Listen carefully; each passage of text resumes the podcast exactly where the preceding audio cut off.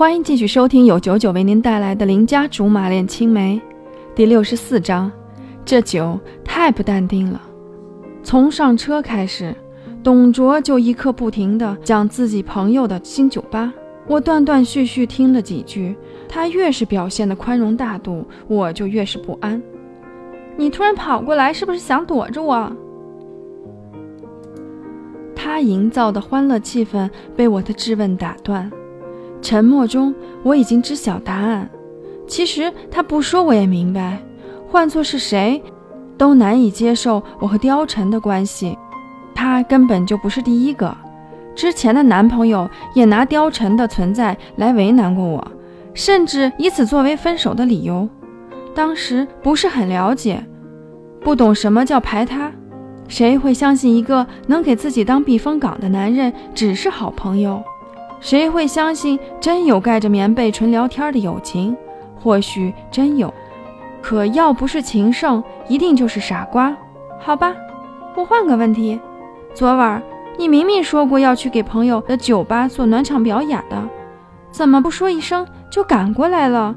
别说你突然发现我有多重要那种话，我已经没有那么自信了。说出这话，我都觉得自己好怂。从骨子里怂出来的气质很让我嗤之以鼻，他偏不说话，于是我们之间出现了很长一段尴尬。或许他还忘不掉阿乔，我真不指望他能把阿乔从他心里扫得干干净净。毕竟凡事有个先来后到，先入为主的观念我自己也有，所以不会和一个死人去争。可是我也需要被肯定。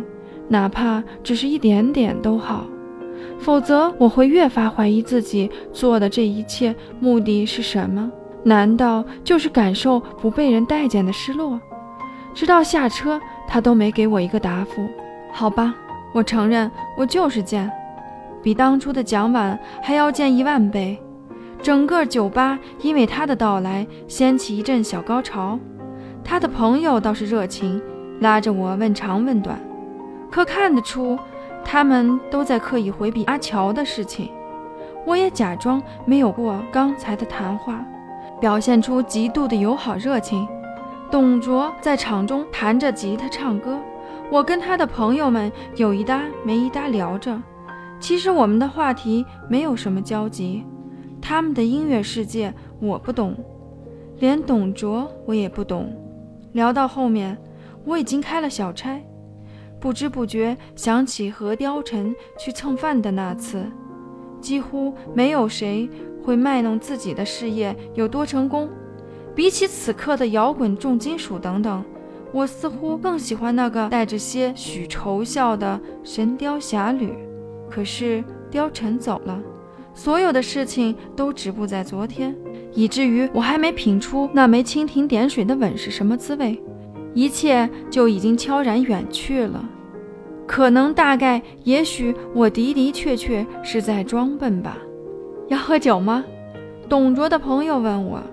嗯，被他这么一叫，我才反应过来自己身在何处。他指指我手里不知道什么时候多出来的罐装啤酒，我也愣了。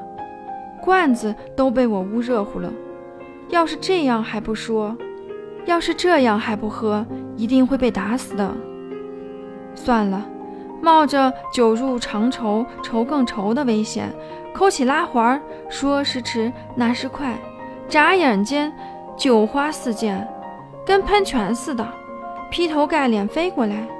擦，怪只怪醒悟的太晚，发呆有必要摇啤酒吗？